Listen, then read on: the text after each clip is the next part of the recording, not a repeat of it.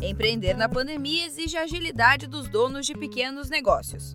Além de pensar nos desafios diários, também é preciso atenção ao que está por vir. O comércio de bairro ainda está com as portas fechadas, mas esse pode ser um bom momento para planejar a retomada das atividades. Seu negócio em tempos de coronavírus. Voltamos aqui na série de conteúdos Seu Negócio em Tempo de Coronavírus, aqui do Sebrae.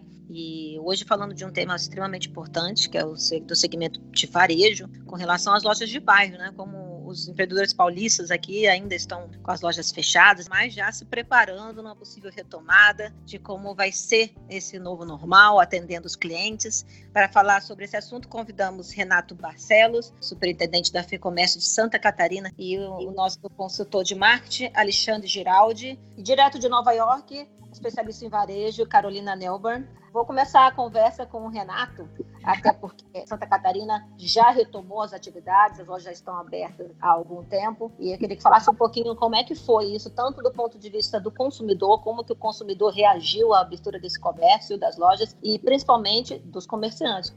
Pelo lado do consumidor, né, a gente teve no início o consumidor ele teve que ir retomando a confiança, né, a segurança dele para consumir no comércio, isso a gente conseguiu verificar ao longo do tempo. E o empresário, ele essa necessidade que ele teve de se aprimorar e se adaptar aos protocolos de segurança também foi a questão central, né, para que ele pudesse voltar às atividades e principalmente passar essa percepção de segurança para o seu consumidor. Né? Alexandre, a gente agora vai passar por um momento, né? Imagino que você, no dia da consultoria, tem recebido muitas dúvidas dos empreendedores, né? Mas já tem gente com dúvidas de como voltar, se preparando para a retomada e quais são as principais orientações? Tem gente sim procurando, ainda infelizmente não é a maioria, é, mas já tem gente procurando e nós do Sebrae já estamos incentivando as pessoas a pensar nesse futuro. Né? Nós entramos na pandemia e não conseguimos parar para pensar antes de entrar. Agora, para sair, a gente consegue pensar. O cuidado que a gente tem que ter é, além de cuidados na parte de higiene, também fazer isso na divulgação. Então, seguir todos os protocolos de segurança e, mais do que seguir esses protocolos de segurança, divulgar como está sendo seguido esses protocolos. Fazer também é, um aumento, exponenciar essa percepção de sensação de segurança. A experiência do cliente dentro da sua loja, ela precisa continuar sendo agradável e agora um a mais que é a sensação de segurança. Carolina, queria que você falasse um pouco como é que você tem visto isso aí em Nova York se você percebe se o varejo, as pequenas lojas de bairro estão preparadas para isso, estão se comunicando sobre possível tomada.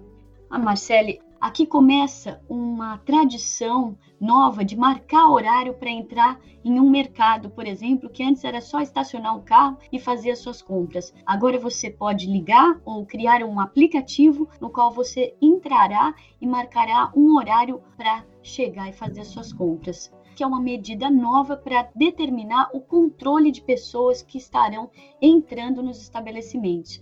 E dessa maneira, para empresas que são menores ainda e não têm como fazer um aplicativo, tem uma pessoa, um funcionário na porta com um contador para ter um limite certo de pessoas que conseguem entrar na porta e outro funcionário que fica limpando é, instrumentos de acúmulo de produtos, sejam eles um carrinho, uma cesta ou uma sacola.